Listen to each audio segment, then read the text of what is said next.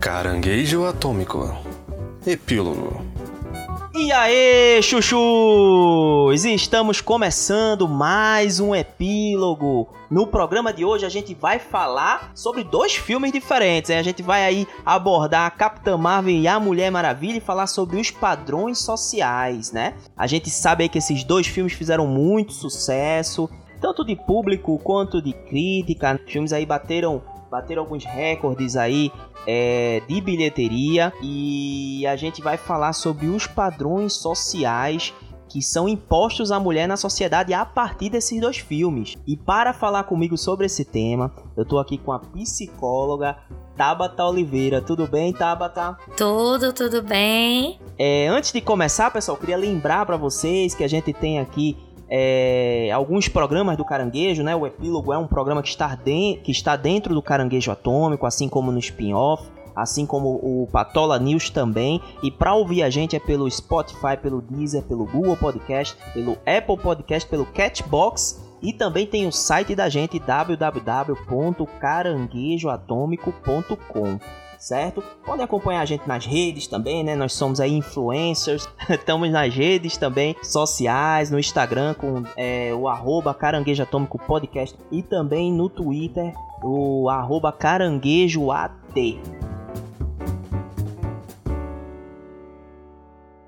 Take three. Action. Tabata, eu não sei se você chegou a assistir esses dois filmes. Você. A Capitã Marvel, eu sei que você assistiu, você, a gente tava conversando antes, você disse que assistiu e gostou bastante. Mulher Maravilha, eu não sei se você assistiu, mas o que é que você achou, primeiramente, desses dois filmes? Eu assisti Mulher Maravilha, mas eu te confesso que Mulher Maravilha foi é um pouco mais antigo, então faz um tempo que eu assisti. Eu já vi ela em outros filmes que ela aparece, porque meu filho gosta de Avengers e esses similares, então eu já vi outros filmes que ela aparece. E a Capitã Marvel é bem recente, então eu tenho ela mais nítido na minha mente, até porque eu eu defendo a bandeira da Capitã Marvel, sou bem suspeita para falar e foi um filme que eu realmente fiquei muito satisfeita com. Eu não conhecia a Capitã Marvel, Conheci a Mulher Maravilha, acredito que a gente conhece a Mulher Maravilha porque ela é mais popular, né? Mais antiga, mais e popular, verdade. Eu, como não tinha assistido Avengers, quem já conhece a saga de Avengers já sabe quem é a Capitã Marvel. Eu ainda não tinha assistido nenhum filme dos Vingadores, nenhum. Então não conhecia absolutamente nada da Capitã Marvel. Realmente eu fui conhecer quando assisti o filme. E aí é para ela que eu, vamos dizer assim, é a que eu mais gosto e a que é, ficou minha favorita. Entendi. Na verdade, esse tema, né, que sobre os padrões sociais, foi mais assim, a partir de uma observação minha mesmo, né? Eu até cheguei a conversar contigo quando a gente tava se, se organizando para fazer a gravação desse podcast, justamente sobre essa recepção do público a esses dois filmes. São duas heroínas, né? Apesar da Capitã Marvel no universo cinematográfico ela ser é relativamente nova. Ela já é mais conhecida nos quadrinhos, né? Pelo fã mais, mais assíduo, né? Pelo fã mais conhecedor. É, ela, já, ela já tem uma história também nos quadrinhos. No entanto, é, foi muito curioso para mim, assim, quando esses dois filmes saíram, porque a Mulher Maravilha, ela, ela foi recebida com, com críticas positivas, tanto do público como da crítica especializada, todo mundo gostou, e, e, essa, e esse movimento do empoderamento feminino foi muito falado durante todo o oba-oba em torno desse filme, né? Sim. É, o filme, ele teve ali a direção de uma mulher, ele teve muitas, muitas mulheres participando, então todo mundo viu como uma mudança na indústria cinematográfica, ou como indício de mudança na indústria cinematográfica, e teve muito festejo por parte dos fãs. Quando o filme da Capitã Marvel saiu, é, já houve um movimento diferente, tá? Eu, eu percebi que os fãs eles, eles receberam a personagem com uma certa antipatia. Alguns, algumas coisas que aconteceram em torno né, do lançamento do filme dela talvez tenham sido determinantes para isso. Uma delas foi quando a, a própria atriz, né, a protagonista do longa, que é a Brie Larson, ela no meio de uma exibição ali para críticos, ela deu uma declaração de que queria ver mais diversidade né, entre os críticos cinematográficos. Isso aí pegou mal. E os caras fizeram um boicote ao filme, né? Chegaram aí no, no IMDB, que é um, é um site, né, de críticas, onde os usuários botam lá o que acham dos filmes e tudo mais. E aí, antes do filme sair, eles já estavam dando nota baixa pro filme, né? O filme saiu com uma nota muito baixa no, nesse site, mas antes mesmo de ser lançado. Então isso me chamou muito, muita atenção. E a principal crítica que o pessoal fazia era justamente a atriz, por ela ser feminista, ela ter um posicionamento muito forte, né? Contra, contra a indústria, né? E, a, e o machismo que tem dentro da indústria do cinema. Então, ela começou a ser vista como antipática. Depois que o filme saiu, a antipatia ela aumentou. Obviamente, teve gente que não gostou do filme, e isso é absolutamente válido, mas eu também percebi que existiam algumas críticas pontuais à personagem em si. O fato dela não ter um par romântico, ela não poder ser a Vingadora mais forte, né? Como foi falado pelo diretor da Marvel Studios. Uma série de outras coisas. E, e, e dentro dessas críticas, as pessoas faziam um comparativo. Eu vi o fã mesmo dos quadrinhos, desse universo, fazendo comparativos entre as duas personagens. É, colocando a Mulher Maravilha como uma, uma, uma personagem é, mais interessante, né? É, dentro dos padrões e é por isso que eu pensei justamente nesse programa assim. Porque uma, uma personagem, né, estava é, sendo mais aceita do que a outra como, como figura de empoderamento. E aí, pra gente começar a falar sobre isso, eu queria primeiro perguntar para você o que são esses padrões sociais. É, como, como a gente identifica dentro da sociedade esses padrões e o que é que eles são, assim? É o padrão social, ele tá ligado a tudo aquilo que a sociedade acha correto. Da mesma forma, se ela acha correto, é o que ela tenta impor. Isso de uma forma, seja culturalmente, seja através de normas, de regras, mas é algo culturalmente ensinado. Então, dentro dos padrões sociais, a gente pode colocar, a gente pode não, a gente colocar a cultura, a educação, aquilo que a sociedade pensa e imagina como referência de determinado assunto. Então, o padrão social de uma mulher, ele varia de tempo, ele varia de sociedade para sociedade, né, de tempos em tempos, mas há algo esperado. Então, se eu nasci e eu nasci com um gênero feminino, espera-se de mim um padrão de atitude, de forma de ser, de características, inclusive do que é possível ou não, o que cabe a mim ou não cabe por ser mulher. Da mesma forma, o gênero masculino. Né? Eu digo gênero porque estamos falando é, nesse momento de gênero, né? masculino ou feminino, porque aí as pessoas podem dizer: ah, mas a gente tem variação, opções, é, enfim. Eu tô, não tô falando de sexualidade, tô falando de gênero, certo? É para deixar bem claro eu gosto sempre de diferenciar. As pessoas adentram na pergunta de: ah, mas se é uma mulher que tem outra mulher, eu tô falando no contexto de é, gênero do significado de mulher, né? Então espera-se que essa mulher, ela nasceu do gênero feminino, ela tem atribuições, da mesma forma o masculino. Então ela tem um papel perante a sociedade. Ela tem coisas que isso é coisa de mulher, isso não é coisa de mulher, isso é coisa que a mulher faz, isso não é coisa que a mulher não faz. E aí esses padrões isso serve para tudo, né? Isso serve não só para mulher ou homem, mas como estamos falando de mulher, seria isso, seria o que é que é exigido dela quando ela entra em uma sociedade e ela pertence ao gênero feminino. E aí, em nossa sociedade, a gente tem um padrão, esse padrão vem sendo desconstruído, claro, com a luta muito forte da, das mulheres, com a própria luta do movimento feminista, com as conquistas né, das mulheres, com o que as mulheres vêm aí alcançando, né, chegando.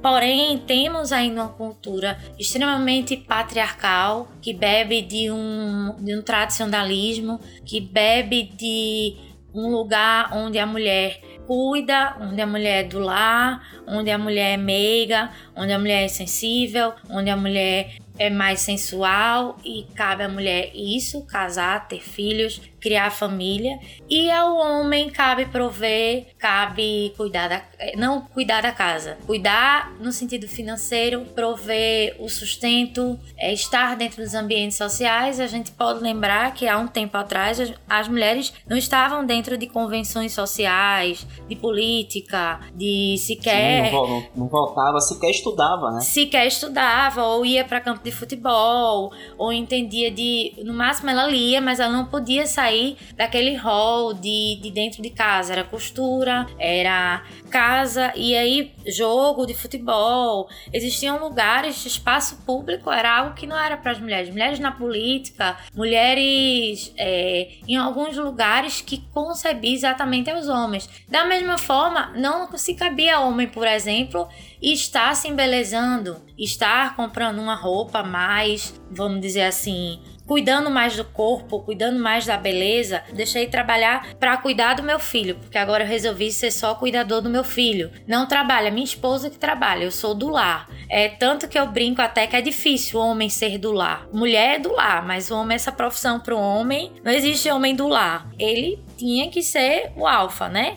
E é isso que, por mais que a gente tenha mudado, é isso que se exige ainda hoje da mulher. Exige-se na sociedade uma mulher que seja mulher no sentido de feminina, no sentido de cuidada, de vaidosa, é, ela precisa ter uma sensualidade, ela precisa saber ser mãe, cuidar de uma casa, saber calar-se né, e escutar, saber o lugar dela, saber sentar de pernas cruzadas, saber não falar palavrão, enfim, coisas desse tipo. A isso a gente pode dizer que é um padrão que se espera, espera da mulher quando ela vem para nossa sociedade e a nossa cultura. A minha opinião, ela é bem contra os críticos, porque eu penso do lado do empoderamento. Então, para mim, eu acho que se eu penso em empoderamento, eu visualizo muito mais a Capitã Marvel. Né? Para mim, é tanto que por isso que eu gosto muito dela e que foi muito importante. E eu fiz uma leitura do filme, exatamente esse empoderamento, essa, essa nova mulher, como uma mulher que está se reinventando. E aí foi isso que me fez gostar dela muito mais do que a Mulher Maravilha. Eu comentei contigo até, a, a, meu ver, a Mulher Maravilha, se a gente for fazer uma leitura de quem é a Mulher Maravilha, é, o nome dela já se refere a uma mulher perfeita, né? Uma mulher maravilhosa. É uma mulher que ela é uma semideusa, ela não é humana. Ela é uma semideus, então ela já é endeusada, ela é sensual, ela é forte, ela é perfeita, né? Ela sabe sair, ela sabe entrar, ela sabe se portar, ela tem essa desenvoltura. E ela não é debochada, né? Ela não é ela é muito educada, ela é muito, como eu falo, como eu disse, ela sabe entrar, ela sabe sair, ela é muito educada. Embora ela tenha a força, ela lute com homens, ela derrote homens, mas ela tem aquela feminilidade que se espera de uma mulher maravilhosa, perfeita e que não tem essas fraquezas digamos assim. Inclusive a roupa da Mulher Maravilha é uma roupa que mostra o corpo da mulher. Eu percebo muito que a maioria dos super-heróis, principalmente quando a gente trata, por exemplo, da, da geração Vingadores, eles têm roupas mais fechadas, né? A gente vê roupas até que não mostram muito o corpo, embora mostre os músculos, mas roupas mais fechadas. E a Mulher Maravilha, ela mostra o busto, ela mostra a, a perna, ela já tem uma roupa mais que mostra suas curvas, que mostra sua feminilidade é, totalmente. E isso também já configura um padrão social. Isso a gente já, já pode dizer que é um padrão do que se espera socialmente da mulher. Eu fazendo essa esse, esse diálogo com outro filme da Capitã Marvel, a gente tem uma mulher, uma semideusa, né? Uma mulher, inclusive ela era capitã mesmo, ela era piloto, né? Ela era pilota de oficial do exército. E aí ela já tem uma roupa mais de exército, uma roupa de guerreira, uma força de inclusive tá ali por ser militar, mas ela sofre aí um, um acidente e ela é levada do planeta Terra para outro planeta e ela se torna a Capitã Marvel. Ela é treinada pelo, pelo treinador dela lá. Ela é treinada por pessoas de outro planeta para não revelar dor, não sentir dor. Inclusive que ele diz que a dor é uma fraqueza. Aliás, ele diz que as nossas derrotas, nossas memórias negativas, a nossa fraqueza, sentimentos são nossas fraquezas, a raiva é nossa fraqueza. Isso a gente vê na filosofia de um guerreiro, né? De, de um guerreiro que tá ali preparado para uma guerra Então ela é preparada para isso, ela é preparada para estar nesse meio. E aí já é uma, uma super heroína que tem uma roupa toda composta, tem uma roupa toda inteira, que não tem essa sensualidade, inclusive a atriz não tem essa esse corpão, essa sensualidade, né? Ela já já é mais debochada, ela vai lá e, e é sarcástica, é respondona com o próprio treinador dela, é desafia o próprio treinador dela. Ela vai de encontro a aquilo que as pessoas desejam para ela, né? Realmente o planeta que se disse a casa dela, ela vai em busca de das respostas para as perguntas. Inclusive tem uma, eu acho que eu te falei, tem uma parte que para mim é muito, muito característica disso, é, que ela traz nos filmes as fraquezas e aí ah, você não pode sentir fraqueza e apagam as memórias negativas, apagam as memórias de afeto, vamos dizer assim, apagam os sentimentos dentro da memória dela, porque isso poderia prejudicar ela enquanto guerreira. E aí ela não tem essas lembranças, mas aí ela vai lutar em busca, assim, tá faltando alguma coisa. Eu tenho que ir em busca disso, eu não tô, tá faltando. Para mim, um momento muito massa do filme é quando ela entende justamente é, que a gente, as nossas fraquezas nos tornam forte. Então é, é um momento que ela pega essas memórias de fraqueza e ela lembra que foram essas memórias de, de, esse momento de fraqueza que fez ela levantar e dizer não, eu vou lá e vou fazer. E que pelo contrário, em vez de fazer dela fraca, faz dela forte. E aí no final, na última luta dela com o treinador, ele até fala assim: "Eu sempre disse para você que emoção e sentimento era algo que poderia lhe prejudicar". E ela fala: "É, você sempre disse e eu sempre disse a você que não". Porque ela usa da, da raiva, ela usa naquele momento da, da emoção e ela consegue derrotar ele. A questão da atriz ser uma, uma atriz reconhecidamente feminista. E, por exemplo, eu acho que a interpretação, a, a personalidade da capitã é, no filme, eu acho que também foi uma escolha da protagonista, foi uma escolha da, da, da atriz, né, da Brie Larson, né, é, de fazer essa, essa personalidade mais arrogante, debochada e tudo mais. Tu acha que a questão de, da atriz ser feminista também criou uma certa antipatia, digamos assim, um preconceito do público já de ir assistir o filme com uma predisposição a não gostar? Eu acredito que tal, assim, possivelmente sim, porque a gente tem muitos conceitos confusos, sabe? É, Entende-se que o feminismo tem várias vertentes e para muitas pessoas aquele feminismo de é, queimar sutiã na rua, sair pelado e a mulher não pode fazer depilação, a mulher não pode ser feminina, a mulher como se o feminismo fosse algo muito ligado a isso, ah, eu não pode ser mulher e na verdade quando a gente fala de empoderamento, a gente está falando justamente de, da mulher ser quem ela quiser, né? Se ela gosta de ser vaidosa, ela vai ser vaidosa.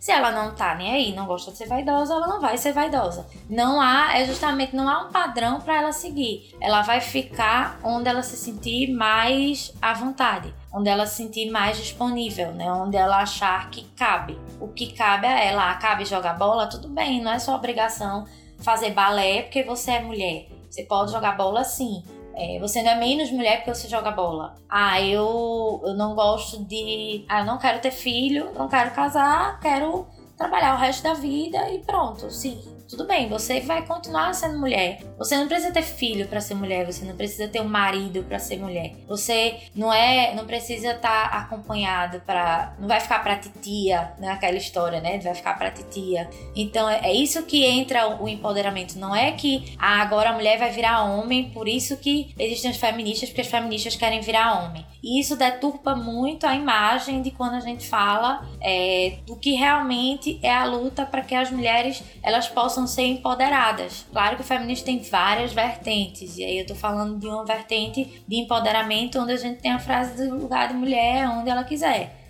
Então, se ela quiser lutar, se ela quiser ser militar, ela vai ser militar. Se ela quiser fazer balé, ela vai fazer balé. Por exemplo, eu luto artes marciais e eu encontrei nesse meio é, muitas pessoas que me cercavam quando eu fazia essa afirmação, dizendo: ah, mas arte marcial, é jiu-jitsu, judô, é coisa de menino, é algo né? tão menino, é algo tão. vai estar tá lá. no meio de, sei lá, no meio de um monte de homem e tudo, realmente, porque mulher é balé. Então tu não vai botar tua filha numa luta, botar tua filha no balé. E aí eu, eu me perguntava, tá, por quê? Por que, que eu tenho? Inclusive porque a luta é, é uma atividade que é mais agressiva, na qual você usa da força, você usa da agressão, você não é meiga, você não é sutil e você tá ali usando das mesmas artimanhas que tanto com homem quanto, quanto com mulher no tatame, por exemplo. Então, poxa, mas aí vai ficar muito masculina, vai ficar muito Tá, mas eu não tenho a obrigação de gostar daquilo que a sociedade diz que mulheres têm que gostar. E é mais ou menos nisso que a gente coloca. Eu acredito que pelo fato dela ser debochada como pessoa e lutar por esses direitos e colocar isso muito à frente, quem não apoia o feminismo quem acha que isso é baboseira já começa a não gostar do filme por causa da atriz. Exato. Eu, eu, primeiramente, que você pontuou muito bem a questão da confusão que as pessoas fazem com, com, com o movimento feminista, né? E com a própria palavra, né, em si, feminismo. E as pessoas, elas acreditam que o feminismo é o equivalente ao machismo, por exemplo, né? Tem muita gente que faz essa confusão. É como se a gente quisesse que a mulher ela fosse melhor do que o homem, quando na verdade é. o feminismo é uma, é uma luta pelos direitos iguais, né? Ou igual no sentido de que ela tem que andar feito homem, ela tem que falar feito homem, ela tem que gostar de mulher, Sim. ela tem que não se depilar, ela tem que ser igual aos homens, ela tem que fazer movimento debochado, ela tem que fazer. Não, eu não preciso. É, eu não preciso escrachar para poder acredito eu, para poder defender os meus direitos enquanto mulher. Sim. É, mas assim, é, é, importante que as pessoas entendam que a luta é pelos direitos iguais e pela e pelo mesmo porque o homem, né, ele dentro da sociedade, dentro desses padrões, né, ele você entende que o homem ele ele tem a possibilidade de ele fazer o que ele quiser. Né? Talvez menos ser dono de casa, né? Como você falou. É, porque quando, quando, quando o homem é dono de casa, ele é visto como vagabundo, né? Ou às vezes até o pessoal tem uma visão errada. Gigolô, né? Às vezes, ah, é sustentado. Exato, gigolô e tudo mais. Pô, na verdade também pode ser uma opção. Então, é, o, o, feminismo é justamente o direito também de, de escolha da mulher, né? De, dela, dela querer ser o que ela quiser, dela ter a possibilidade de ser o que ela quiser e ser respeitada por isso. É, eu acho que vem também muito de se a gente tá falando de uma sociedade patriarcal, né? De um pátrio poder, que até o nome pátrio poder não, se eu não me engano, não se fala mais pátrio poder. É, a gente tá falando de um homem que comanda, de um homem como alguém que manda das leis, das regras e que ele vem em primeiro lugar. E aí, em, uhum. em discussão e para quebrar isso, é justamente porque, porque patriarcal, porque tem que ser o pai, porque ele tem que mandar, porque ele, só ele, tudo bem que ele pode mandar, mas porque nós, enquanto mulheres, também não podemos, né? Porque nós, enquanto mulheres, também não não podemos exercer essa mesma função, né? Tem a frase: ao, atrás de um, de um grande homem há uma grande mulher. Por que atrás? Por que, que a gente tem que ficar atrás e o homem é um porta-voz? E se você pegar desde o tempo patriarcal, você vê muitos homens que eram mandados por mulheres, mandados que eu digo assim, eu me lembrei agora, me veio na cabeça de Leopoldina. Eu não sei se, se tu lembras, que sempre diziam que Leopoldina foi quem, na verdade, foi quem governava o, o, o nosso Brasil, porque era ela que dava as ideias, era ela que tinha toda estratégia de luta, era ela que dizia tudo, mas ele ia lá e fazia, Dom Pedro. E ela era a mulher por trás. Inclusive, muitas coisas foram acordos que ela tava. Então, assim, por que, que a gente tem que estar tá atrás? E aí entra essa luta, que é uma luta digna e válida, de não se oprimir e de que eu, eu posso também estar no lugar de mais poder, eu posso também comandar uma casa, eu posso também comandar uma equipe, eu posso liderar uma equipe, mas é aquela história de ah, mas o homem é mais forte para isso, a mulher é mais fraca para isso. E o feminismo vem muito com essa luta de não, a gente não precisa mais se enquadrar nesses padrões que eu falei anteriormente, se enquadrar nessa caixinha é, a gente não aguenta mais estar tá dentro dessa caixinha. E eu sempre acompanho, né? Eu sempre acompanho os comentários, né? Que o pessoal faz. no YouTube e tudo mais. E um comentário uma vez de um, de um, de um usuário lá no, no, no trailer do, do filme da Capitã Marvel, né, me chamou muita atenção. Esse rapaz, o filme já tinha estreado na época, mas eu fui visitar o trailer e, e aí tinha um comentário do cara falando, assim, de um, de um usuário falando que, que ela não tinha um par romântico. A Mulher Maravilha tem um par romântico, né? E ela é uma mal amada, a Capitã Marvel é uma mal amada, ela nem. Ela não tem nenhum namorado no filme.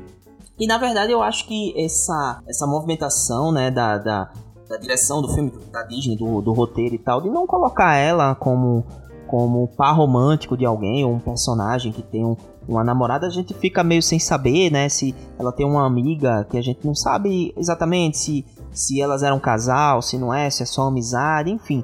Mas ela é uma, é uma personagem que não tem essa. Não tem essa tensão sexual, não tem essa coisa de par romântico, não tem, não tem ninguém. E eu achei isso muito legal também. Não, é, eu acho muito legal porque a gente vem novamente para uma desconstrução do papel da mulher, né? Como eu falei anteriormente, a mulher ela nasceu para casar, ter filho e constituir família. E isso é muito cobrado pela sociedade. E aí se a gente pega filme de princesas, por exemplo, a princesa ela fica lá esperando o dia em que esse homem vai chegar, dar apenas um beijo e tirá-la de todas as, as prisões que ela vive e vão ser felizes para sempre. Eu sempre digo, detalhe que ela acaba de conhecer ela dá um beijo, muitas vezes, não sabe quem é, ela passa 100 anos esperando como Bela Adormecida, e é esse homem que vai tirar ela de lá e que vai fazer ela feliz felizes para sempre. Vai resolver todos os problemas da vida dela. Né? Exatamente. Né? Vai resolver todos os problemas e ela não vai sair dali. Ela não tenta sair dali. Ela não luta para ser diferente. Então, é a, a menina a mulher passa a vida sonhando com o príncipe encantado, com a vai ser esse príncipe encantado que vai me salvar. Então, o que eu espero um dia é encontrar o meu príncipe encantado. E mais uma vez, dentro de uma proposta feminista, é dizer, cara, eu não preciso de príncipe encantado, né? Eu, a, a analogia da mulher empoderada é que se fala é aquela que matou o dragão, saiu da torre e fugiu né? Não é a que ficou esperando na torre o, o príncipe vir para matar o dragão, para ela acordar, para não. Ela vai decidir por si. Ela, ela pode estar acompanhada se ela quiser. Ela pode querer um príncipe encantado que não existe, tá? Mas ela pode desejar ter um companheiro, ela pode desejar ter filho, ela pode amar o matrimônio, ser um propósito de vida, mas ela não tem que, ela não precisa ter ela não é mulher só se ela estiver ao lado desse companheiro. Ela não é mulher só se ela tiver um companheiro. Ela não é menos mulher porque ela não escolheu um companheiro para a vida inteira.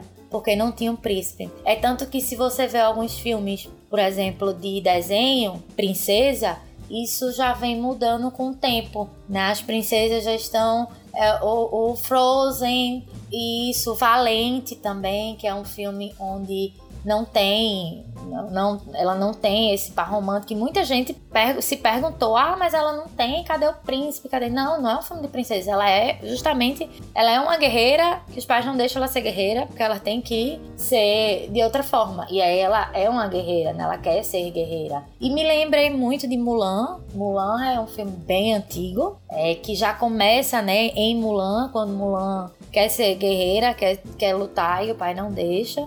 E aí é quando a gente vê que já está mudando essa forma de, de reconhecimento. Então, claro que trazer uma heroína sem um par romântico e com um possível par romântico feminino, é, quase que assexuada, é um, um tapa na cara da sociedade, né? É lacrar assim com que não, a gente, como assim? A gente diz que mulher tem que ter o seu companheiro. Ela tem que encontrar o amor em algum momento, ela tem que ter filho. Mas isso, a meu ver, para mim, enquanto é, psicóloga, enquanto pesquisadora, enquanto terapeuta de, de família, de casal, que defendo esse, esse empoderamento, inclusive na sexualidade, enquanto tudo isso, do, do universo feminino, eu já acho massa, já foi uma coisa que achou massa. Eu saí do filme com essa sensação de que, que massa, ela conseguiu, ela chegou ao estágio dela, ela fez tudo que fez e ela não precisou de homem algum, ou de, nem digo homem, mas ela não precisou de companheiro ou companheira algum para ser quem ela quer ser. Porque isso a gente entra em relações que eu preciso de um companheiro. Por isso que talvez as mulheres suportem, suportam mais relacionamentos abusivos, é, violência doméstica relacionamentos tóxicos, porque ela tem que aguentar calada, ela tem que ter um companheiro, ela tem que ter. E a própria família dela às vezes reproduz esses padrões, né? E faz com que ela se.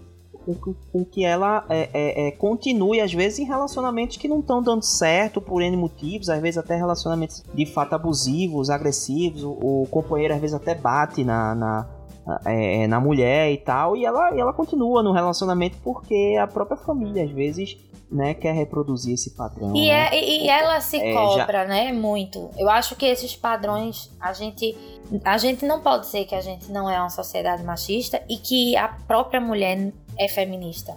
A mulher, ela é concebida dentro desse padrão social e ela se cobra muito se ela tiver só. Se ela chegar a uma determinada idade e ela não encontrar ninguém, não tiver filho e família, uma boa parte vai ficar, poxa, eu tenho algum problema, porque meu relógio biológico tá aí, eu tô perto dos 40 e, e não deu certo. Tenho algum problema. Então ela também se cobra porque é como se ela tivesse que ter. A mesma, né? A própria mulher se cobra. E tem mulheres, inclusive, que têm posicionamentos extremamente machistas também, né? Reproduzem, né, questionamentos em relação a outras, né, a iguais a ela, né, outras mulheres também é, é, com, com questionamentos bem machistas mesmo, de, Sim, de ah, você não vai casar, você não vai ter... Disso que a gente tava falando, por exemplo, dessa meiguice, essa feminilidade, esse jeito, essa vaidade, essa coisa meiga. Se ela não for, se ela for um pouco mais debochada, já tem mulher que olha e diz, oh, gente, essa daí é muito bruta,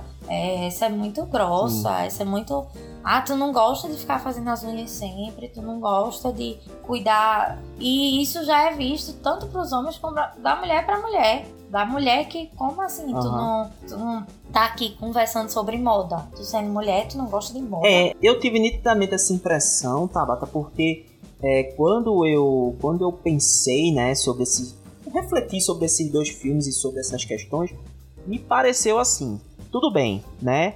a nossa sociedade machista como ela é, ela vai, ela até aceita o discurso de empoderamento, desde que a mulher ela tenha comportamentos, né, que não sejam totalmente empoderados, digamos assim, que, que reflitam os padrões ainda da sociedade, né? É, você, a gente até aceita o discurso desde que vocês não fujam tanto dos padrões sociais. E aí é, é isso que eu encaixei um pouco a Mulher Maravilha nesse quesito. É, porque, ela, ela tem ali a questão, essa né? feminilidade dela, né? Essa Ela não perde a feminilidade, a, a pose de diva, a beleza, né? A hipersexualização da personagem. Porque tem outra coisa também é, você até tocou no assunto de que a Capitã Marvel é uma, é uma, personagem que ela tá com toda a vestimenta, né? Ela é toda vestida. Mas a gente tem, por exemplo, quem, quem é fã pode argumentar, ah, não, porque tem a Viúva Negra. Muita gente gosta da Viúva Negra. Mas a Viúva Negra, ela tem um componente de...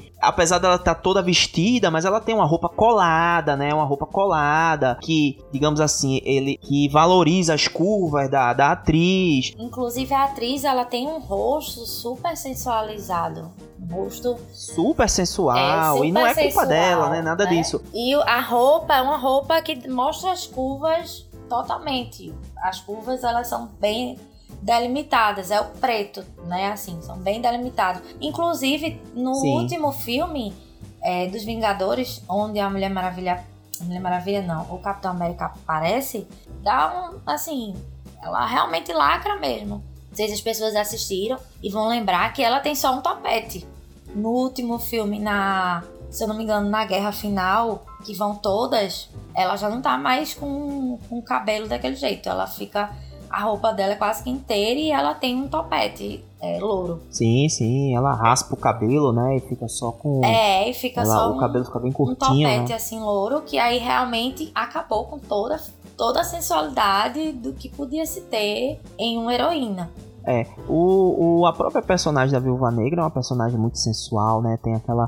toda aquela. Ela tem, lida muito com, com a manipulação, a sensualidade, o, até para conseguir o que quer. A personagem é, é uma espiã, nome, né? né? O próprio nome que deram a, a ela é Viúva Negra. A, a Viúva Negra é um, é um animal que mata os homens, né? Conquista o macho Exato, e depois que exatamente. copula, mata. Eu queria te, te. A gente já tá encaminhando já pro fim, né, do, do, do programa.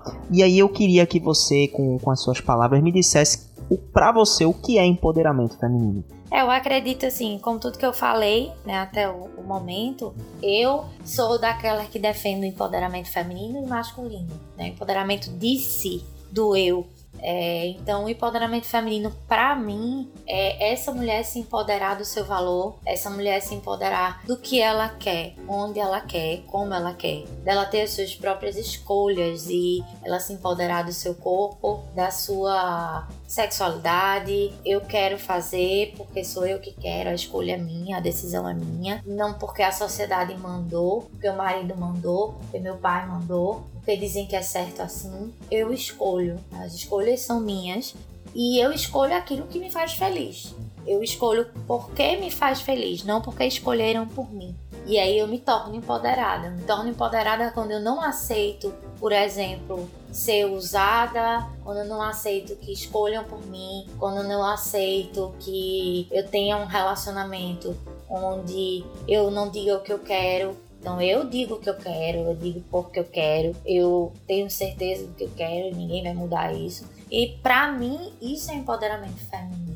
É você se empoderar do seu poder, do que você é, de quem você é. Né? Por exemplo, quando eu digo sexo, é um tabu, é algo que pouco se fala ou se pode falar no universo feminino. Mas se eu quero ou se eu tô afim, ou se eu quero falar, eu tenho um empoderamento da minha sexualidade, da roupa que eu visto. Se vai ser mais sensual ou menos sensual. Se vai ser toda vestida ou se vai ter metade vestida. Se meu cabelo vai ser solto, vai ser, vai ser preto. Eu escolho. E eu escolho porque me faz feliz. E se me faz feliz, ótimo. Isso é, eu acho que é se encontrar. E aí é se empoderar de si. Se empoderar de si como mulher. Sem perder a noção de que tá, eu sou mulher. Com isso tudo, eu sou mulher. É, deixa eu te perguntar, eu não sei se você já acompanha os nossos programas, mas a gente, o epílogo ele tá dentro do Caranguejo Atômico e a gente geralmente analisa os filmes, né, as séries e as obras, é, né, HQs, quadrinhos e tudo mais, tudo do universo geek. E geralmente no final do programa a gente dá a nota para as obras que a gente está analisando. E as notas são em patolas, porque se trata do caranguejo atômico. Sim. Então eu queria te perguntar quantas patolas você dá pro filme da Capitã Marvel e pro filme da Mulher Maravilha, de 0 a 10. Nossa, bem difícil, né? Mas. Agora me pegou. Mas. Mas eu acho que Ai, eu sou péssimo pra dar nota, juro. Porque eu acho que, que cada um tem sua peculiaridade em sua, em sua essência, né? Em seu... Mas assim, como eu gosto da Capitã Marvel, minha, minha favorita, eu vou dar. Eu vou deixar pra ela o 10. E eu vou deixar pra Mulher Maravilha o 8. Oh, foram boas notas, hein, viu? Eu, a gente, quando começou o Caranguejo, já tinha passado o filme da Capitã Marvel. Eu provavelmente daria uma nota alta pro filme da Capitã Marvel também. E também daria uma nota alta pro filme da Mulher Maravilha, que eu acho que, é um, que são bons filmes. Eu, analisando como filmes, eu também gostei bastante e acho que são muito importantes para a questão do empoderamento.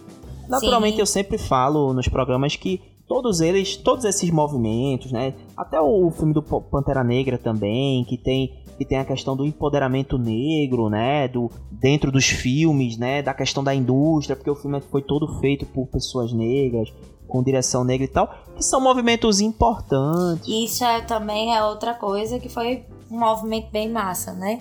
E que a realidade é essa, é chocar, é confrontar, é mostrar o diferente, Sim. né? O, Exato. O diferente do que existe. Senão não seria um movimento. Exatamente. E dá um passo, né, Tabata? Dá sempre um passo à, à frente.